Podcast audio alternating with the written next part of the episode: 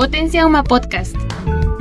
Derecho, Historia y Cultura, con la maestra Ana María Valladolid.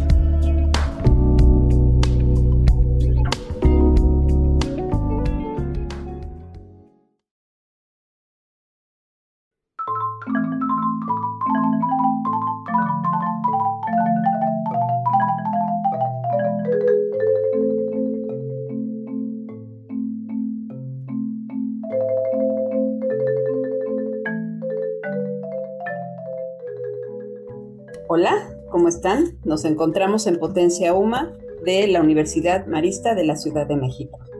Estamos en la sección Derecho, Historia y Cultura. Esta tarde con una invitada, una joven muy agradable, que se llama Lorena Ruiz Trejo. Hola Lore, ¿cómo estás? Muy bien, muchísimas gracias por la invitación a este espacio. No, al contrario, bienvenida. Me voy a permitir leer una breve Síntesis curricular tuya. Lorena Ruiz Trejo es percusionista mexicana egresada de la Facultad de Música de la UNAM. Ha participado a lo largo de su trayectoria en diversas actividades de música, formando parte de ensambles de música barroca, música contemporánea, así como en orquestas y bandas sinfónicas. También ha sido parte de la musicalización de varias obras de teatro. Además, ha incursionado en la investigación, composición y musicalización para cine, en especial para cine mudo, siendo miembro fundador del ensamble de improvisación musical Rapsodia, Mucinema y Sonus Lux Cinema. Además es integrante del ensamble de percusiones Bronce y la colectiva de compositoras e intérpretes Las Montoneras donde también es conductora de radio junto con sus compañeras en el programa Nada Clásicas de Opus 94 del Instituto Mexicano de la Radio, IMER. Ha participado como compositora e intérprete para el lanzamiento del DVD y Blu-ray para el proyecto internacional Cinemas First Nasty Woman, que será presentado en 2022. Hola Lore, oye, qué interesante trayectoria tienes, muy interesante. Eres compositora también. Sí, pues principalmente mi carrera es de instrumentista en percusiones, pero pues a lo largo de, de mi paso en la licenciatura y pues también participando en otros proyectos interdisciplinarios, me he enfocado en la improvisación y composición, particularmente para música para cine y en específico más para cine mudo. ¿Y por qué para cine mudo? Pues es una historia un poquito larga, pero a la mitad de la licenciatura tuve la oportunidad de trabajar en varios, en algunos proyectos de cine y eso llamó a mí mucho la atención, ¿no? Digamos que prácticamente la carrera siempre está enfocada en tocar en, en conjuntos sinfónicos, ¿no? Música de cámara, pero cuando empiezo a descubrir el trabajar con la multidisciplina es algo que a mí me atrapó y me gustó mucho. Buscando como las oportunidades de estar en algunos talleres, en algunos cursos. Me encontré con el fabuloso mundo del cine mudo, de la musicalización y la improvisación. Tomé algunos talleres, participé en el Festival de, de, Cine Silente en Puebla desde 2018 hasta la actualidad. He participado cada año y bueno, también tuve la oportunidad de trabajar en un seminario de, archivistas en la Cineteca Nacional y todo este conjunto me permitió asistir a uno de los festivales más importantes del mundo en Italia, el Festival de Pordenone sobre cine mudo. Entonces tuve la oportunidad de ser invitada a las masterclass de música y pues ahí aprendí muchísimo. Conocí a muchas personas, talentosos músicos, cada vez en mí abrían la curiosidad, ¿no? Y esta inquietud de poder desarrollar más esa parte y bueno pues ahora lo he desarrollado con mi investigación de, titulación en la licenciatura que habla acerca de esto y pues prácticamente todo este camino pues lo he desarrollado acompañada del maestro José María Serralde que es un pianista mexicano pero que ya tiene trayectoria internacional. Oye, felicidades, qué bonito, qué orgullo para tus papás. Sí. ¿Verdad? ¿Cuántas obras has, has compuesto? Pues sí he hecho varios porque he trabajado para hacer música para cortometrajes y mediometrajes. Justamente el proyecto de Cinemas First Nasty Women es una colaboración internacional con varios archivos internacionales e universidades que me dieron la oportunidad de participar con mi ensamble Sonolux Cinema, es un ensamble de mujeres, musicalizando unos cortometrajes y mediometrajes que justo se van a estrenar este año, ¿no? En un Blu-ray. Pero pues sí, he hecho varias, ¿no? Desde 2018 he estado participando en eso y justo pues también me interesa mucho componer música, sobre todo de cámara o solista y ahorita realicé una composición para saxofón, tenor y pista que se va a estrenar en este año y se va es para la presentación de un disco conjunto con la colectiva Las Montoneras. Entonces mi primer prácticamente mi primera obra para otro instrumento y pues un, proyecto apoyado por el Fonca que va a estar eh, en pues ya en físico, en disco, ¿no? Entonces la primera producción discográfica, entonces creo que este año viene bueno. Ah, sí, seguramente. ¿Y por qué se llama así el colectivo? Cuéntanos eh, a qué se refiere el colectivo Las Montoneras. Pues el colectivo de las montoneras nace por la inquietud de la saxofonista Alma Rodríguez en pláticas ¿no? sobre la visibilización de la mujer en el arte, en la música principalmente, sobre las compositoras, ¿no? que prácticamente desafortunadamente en el medio no hay mucha difusión de su obra, ¿no? y pues no se difunde tanto la interpretación, la, dirección, la investigación. Entonces estos cuestionamientos sociales pues se junta con, con varias compañeras que tienen esa misma inquietud, que son músicas, investigadoras, compositoras, intérpretes. Y a partir de aquí nace la colectiva y pues el, el nombre viene de, del término coloquial, ¿no? De hacer montón, que entre más personas se pueden lograr, ¿no? Y se pueden llegar a hacer muchos objetivos, sobre todo si coinciden, ¿no? Y con ideologías. Entonces esto parte, eh, somos 12, 12 eh, músicas, que está muy interesante porque cada uno tiene pues proyectos diferentes, pero pues se conjuntan muchas ideas que logran hacer esta colectiva, ¿no? Dentro de la composición, la interpretación, la difusión de otras mujeres también, porque eso es algo que tratamos de, difundir, ¿no? No solo la obra de las mismas compositoras de la colectiva, sino en general, ¿no? Principalmente pues las mexicanas, latinoamericanas, pero pues de todo el mundo, haciendo una red por esta gestión y difusión, dar a conocer estas grandes compositoras. ¿Y hay, hay muchas compositoras mexicanas? Sí, sobre todo ahorita, bueno, a mí me ha tocado eh, tener como más compañeras, ¿no? Mm. O sea, contemporáneas, jóvenes, que pues están incursionando en la, en la composición y en la investigación, ¿no? También yo recuerdo que cuando empecé a ser percusionista, pues también luego hay prejuicios, ¿no? Sobre pues que la mujer tiene que tocar ciertos instrumentos, ¿no? O se piensa, ¿no? Como más hacia otras tendencias, pero pues también rompemos eh, de alguna manera esto y, y pues es pues dar a conocer, ¿no? Que se está abriendo otras oportunidades, otras ideas, ¿no? Otras conjunciones y pues está, está muy interesante, ¿no? También eh, un poquito mi trabajo pues ha sido colaborar con, con estas investigadoras o con estas compositoras. Entonces de alguna manera es hacer esta red sí. y, y, entre todas pues difundir nuestro trabajo, que eso es como algo bien, bien bello, ¿no? ¿Cómo no? ¿Y, y lo, lo difunden en el programa de radio que tienen?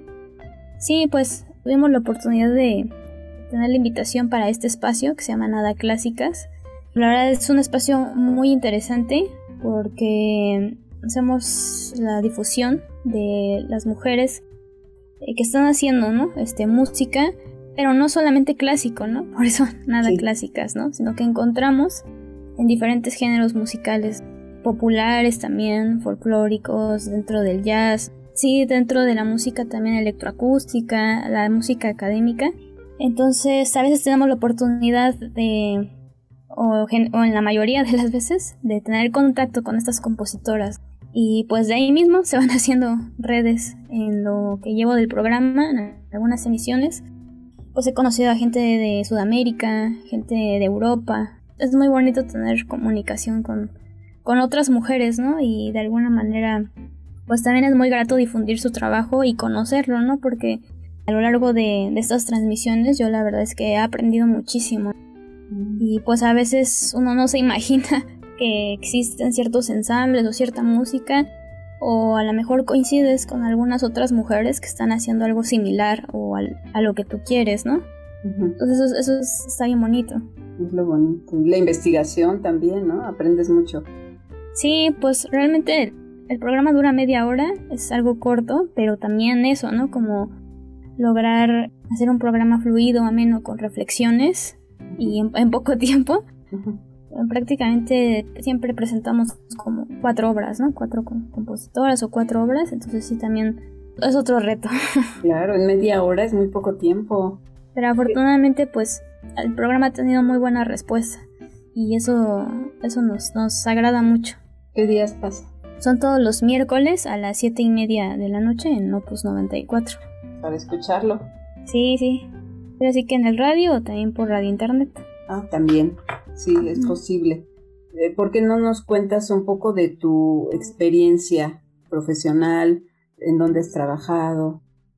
Sí, pues durante la carrera tuve la oportunidad de tocar en varios ensambles y hacer varias actividades.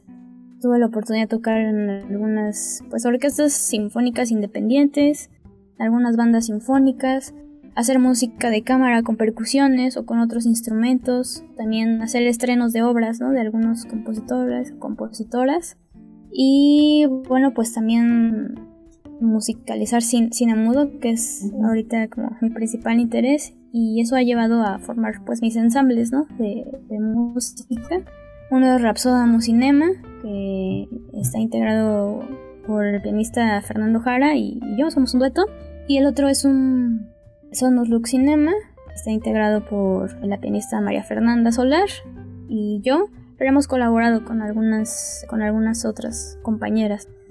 Y también he tenido la oportunidad de participar haciendo música para cortometrajes, esos sí son contemporáneos. También muy enriquecedor, ¿no? Platicar con, con los directores, estas ideas como el intercambio, ¿no?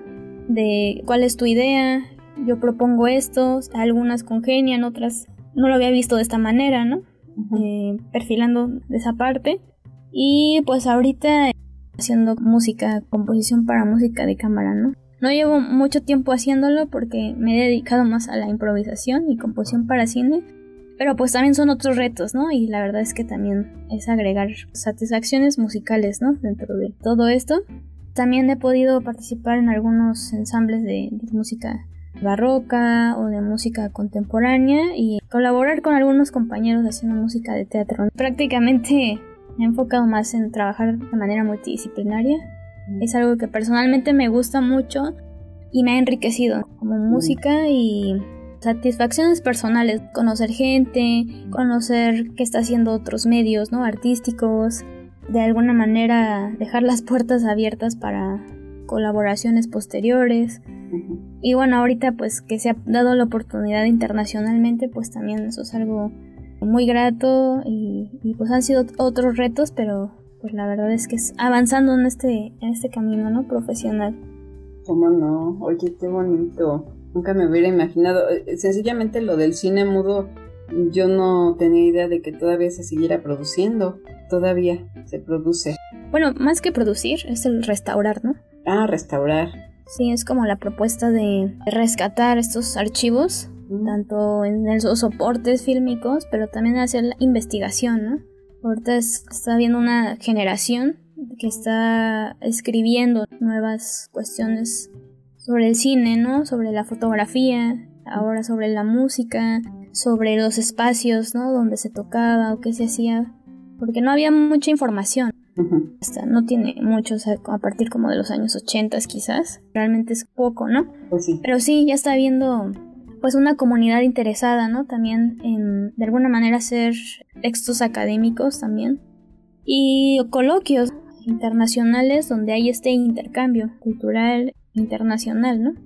Eso está, está interesante y bueno, pues va mucho de la mano el trabajo con laboratorios fílmicos que ellos se encargan de rescatar qué es lo más que se puede, ¿no? De restaurar estos filmes y a partir de eso tener diálogos y discursos sobre exhibir estos materiales que al final de cuentas para eso son, ¿no? Para volver a ver algo que pues, se creía perdido o desaparecido, ¿no? Eso, más que nada es eso con el cine mudo. Sí hay algunas propuestas contemporáneas, pero prácticamente este es el trabajo de, recuperación. Y pues también es muy interesante porque como no había, digamos, una música establecida en los primeros años del cine mudo, pues la, gente puede improvisar o tocar cualquier, cualquier tipo de música que le pareciera. Ya después se fue estandarizando y pues ya después llega el cine sonoro y, y la inclusión de partituras originales. Pero bueno, o sea, también esa parte es muy interesante y muy rica de escuchar los ensambles contemporáneos, ¿no? Yo he tenido la oportunidad de ver pues ensambles sinfónicos, duetos, o también algunos ensambles que hacen música electrónica, ¿no? Con proyecciones de cine mudo. Entonces también es interesante escuchar las propuestas musicales de estos filmes. Sí, oye, y todo eso que tiene que ver con la música barroca, ¿qué nos puedes decir de la música barroca? Pues mi acercamiento con la música barroca ha sido particularmente extraña porque pues digamos que en la carrera conoces a, muchos compañeros y algunos ensambles pues requerían ciertas, bueno, un ejecutante, ¿no? De percusiones. Entonces la verdad como a mí me gusta mucho pues trabajar con muchos ensambles, pues yo decía que sí a todo, ¿no? Y pues ya a partir de eso aprendí mucho. Hay cosas que pues no están escritas para percusión, hay mucho que improvisar, pero pues la improvisación sí va conforme al estilo, ¿no? De la época, de los autores del barroco. Pues también no hay como, sí hay percusionistas, pero no hay muchos, como que generalmente los percusionistas están en otro medio, pues también eso me ha dado la oportunidad de pues aprender, ¿no? A tocar con estos ensambles y pues de conocer a algunos percusionistas que sí lo están haciendo, ¿no? Tanto en México como en el mundo. Tuve la oportunidad también de conocer algunos ensambles internacionales, como Prosodia o Ars Longa, Cuba y Guatemala, que de alguna manera también me acercaron ¿no? a este mundo en algunos talleres es muy, muy interesante. No lo he hecho mucho, pero las veces que lo he, he podido participar con ensambles, pues sí es muy enriquecedor. Creo que, bueno, siempre he pensado que pues ser percusionista te abre las puertas a, muchos géneros musicales, ¿no? Y pues también es muy complejo tocar pues de todo, ¿no? Porque es muchísimo, ¿no? Muchos instrumentos de diferentes culturas. Quizá nosotros tenemos una técnica pues obviamente nuestro enfoque se acerca al orquestal, ¿no? Pero cuando ya te sales de eso, pues sí es, es también muy enriquecedor y pues a veces difícil o curioso, ¿no? No sé. Uno por eso va especializándose también, ¿no? Pero sí es interesante poder desarrollarte como músico en diferentes géneros porque aprendes mucho y así tienes más criterios también, ¿no? De interpretación. Oye, ¿y cuáles son tus planes? Digamos que a corto y mediano plazo a corto titularme, que ya estoy en, vísperas de eso. Sí. A mediano plazo me gustaría desarrollar más la composición, sí, profundizar más, ¿no? Porque pues es algo que a mí me llena mucho y es algo que me gustaría desarrollar más en cuestión orquestal, más en, instrumentación. Estar generando, como que antes lo pensaba y todavía lo pienso, ¿no? Hacer música para cine, es algo que sí quiero hacer. Pero ahora que empecé a hacer música también, pues como para solista o, de cámara, pues algo que empezó a llamar mi atención, entonces también me da la curiosidad pues de poder desarrollarme ahí también, estrenar obras. Y al hacer esta investigación de tesis, pues me ha llamado mucho la atención la investigación, sobre todo por esto que cuento de pues del cine mudo, tengo más el interés de que se escriba en español, ¿no? Que se escriba por músicos, que es poca la literatura creo que hay un camino, una oportunidad y es algo que, me gusta, que, que, acabo de empezar y me gustaría también publicar, ¿no? Pues en revistas, en, bueno, ya más adelante libros, supongo. Pero sí acercarme como, como a ese medio o, a coloquios internacionales, ¿no? Sí, sí es algo que sí me, me gustaría. Creo que está interesante cuando empiezas a hacer algunas cosas que tú no sabías, pero despiertan en ti esos intereses. Entonces dices, bueno, igual, pues tal vez no soy tan mala, ¿no? Y me falta igual más experiencia, me falta más práctica. Pero pues ya empecé, entonces ya, ya, es algo, ¿no? Ya es, creo que empezar siempre es un gran avance, ¿no? Sí, como a veces me gustaría mucho desarrollar más cosas con mis ensambles. Tengo muchas ganas de, volver a, a, encontrarme a esos encuentros internacionales, ¿no? Con sus grandes músicos que están haciendo mucho, mucha pues difusión y música para este cine específico. Obviamente también me gustaría colaborar con cine contemporáneo, como que desarrollarme en ese medio y pues también trabajar más con teatro. La verdad es que no lo he hecho mucho, pero las veces que lo hice me, me gustó y es también otra experiencia. De trabajo. Y pues también me gusta mucho, obviamente, especializarme en ciertas cosas de la percusión, pero me gusta mucho estrenar obras, entonces el trabajo con compositores, bueno, con compositoras y compositores, pues la verdad es que también me gusta mucho esa retroalimentación, ¿no? Mm, oye, si no es indiscreción, ¿qué edad tienes, Lola? 27. Eh, pues estás muy joven, estás muy joven. Te ves muy jovencita, qué bueno y qué gusto ver. ¿Por qué, ¿Por qué te inclinaste por la música? Pues yo siempre he pensado y comento que fue influencia de, mis padres. O sea, ellos no son músicos, pero pues siempre han estado pues ligados al arte y a la cultura. De hecho, pues a mi hermana y a mí siempre nos inculcaron ir a museos, escuchar música, ir a conciertos. Pues siempre ha estado presente, muy presente eso en mi familia. Tu abuelito era músico, ¿no? Ajá, sí. Era violinista. mis bisabuelos, ajá. Mis bisabuelos. Sí, Sí, por ahí había algo. Sí, desde luego. Yo sé, de ahí viene también de, tus bisabuelos. Yo decía que tus abuelitos, pero sí son tus bisabuelos. De Aguascalientes ellos, ¿no? Sí, así es. Sí, muy bien. Oye, pues qué gusto, Loren. No sabía todas esas cualidades que tienes, pero sí, tu papá me platicaba muchas cosas muy bonitas de ti, interesantes, y, y la cultura es maravillosa y qué bueno que tú estás fomentando esto. Sí, y aparte pues también otra, yo le llamo bendiciones, también pues el apoyo de, mi familia, ¿no? ¿Cómo no? O sea, yo creo que si ellos me hubieran dicho, no, como músico, pues hubiera sido otra cosa, ¿no? No, no sé qué y no me lo imagino. Pero pues sí, sí confiaron mucho pues en mí, en mis decisiones. La música es un camino muy hermoso, pero pues también muy complejo y muy, muy difícil, ¿no? De mucha disciplina. Yo creo que también vieron esa parte y pues, pues apoyarme, ¿no? Eso es como muy clave y pues también encontrar como uno su camino, ¿no? O sea, yo creo que la dedicación sí te lleva a encontrarte a ti mismo, en, este caso, por ejemplo, en la profesión. Cosas personales, pero pues digamos en esta, en esta profesión que es tan amplia y tan, tan vasta, pues está, está muy, muy bonito. ¿Qué te gustaría decirles a las mujeres que tuvieran que ver con tu profesión, con tus intereses, ¿qué te gustaría decir? Tú, tú promueves a las mujeres, porque toda la investigación que haces eh, por promover a las músicas mexicanas y de otros países, pero en concreto mujeres, estás haciendo promoción. ¿Qué te gustaría decirles a las mujeres en este día? Pues primero que nada, que la verdad siempre se estén construyendo a sí mismas y siempre confíen en sí mismas porque desafortunadamente vivimos en una sociedad que invisibiliza mucho el trabajo de las mujeres, ¿no?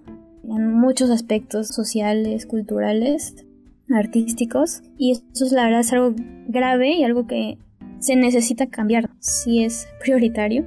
Y muchas veces hay en la carrera desafirmaciones o otras cosas, acosos, ¿no? Cosas muy, muy, muy feas, ¿no? Discriminación discriminación también, ¿no? Por esto, eso que sea de los instrumentos. Es algo que está cambiando, sí, también es notorio, pero necesitamos mucho más cambio. Y eso yo creo que se va a generar a partir de estas redes y estas comunicaciones colectivas entre nosotras mismas y pues también con nuestros compañeros. Hacer mucha conciencia de la labor que las mujeres están haciendo, también las mujeres del pasado, ¿no? Reconocer eso que tenemos también pues de alguna manera ancestras que, que hay que recordarlas y decir sí hubo, ¿no? Y a partir de eso yo también voy a generar para las nuevas generaciones, generar nuevas ideas, nuevos constructos. Yo creo que eso es, hay que tener siempre muy presente. Ahora yo lo he visto como el apoyar el trabajo también pues de las mismas mujeres, ¿no? O sea, apoyarnos entre nosotras, eso es vital y eso hace algo muy bonito de la colectividad no generar la competencia, o sea, la competencia mala, por así decirlo, sino al contrario, ¿no? El promover, el difundir, el trabajar con más mujeres, eso también va a hacer que las redes sean más fuertes, ¿no? Encontrar fortalezas y pues siempre hablar y ser escuchadas, ¿no? entre nosotras mismas para que eso pues genere más, más conexiones también, ¿no? Y la verdad es que muchas veces uno piensa, no, y si no la voy a hacer o algo, ¿no? Pero pues creo que hay que intentarlo, ¿no? Claro, claro. Si no haces el intento, entonces no consigues nada. sí, así es. El primer paso ya lo dieron, ¿no? Ya lo estás dando tú. Y se ve con, con, tu colectivo, con tu programa. ¿Qué otras cosas has hecho o estás haciendo? Pues he trabajado también con algunos coros, he hecho algunas participaciones virtuales, pues algunas entrevistas, ¿no? Pues prácticamente eso y pues conjuntando las actividades que hago, pues reforzándola, ¿no? Y, ensayando siempre, tienes que ensayar todo el tiempo, ¿verdad? sí. sí. pues sí, no, no, no hay de otra. Pero lo padre es que también es eso, ¿no? abrirse las puertas, ¿no? Porque sí es complicado el medio artístico, sí es una realidad. Sí.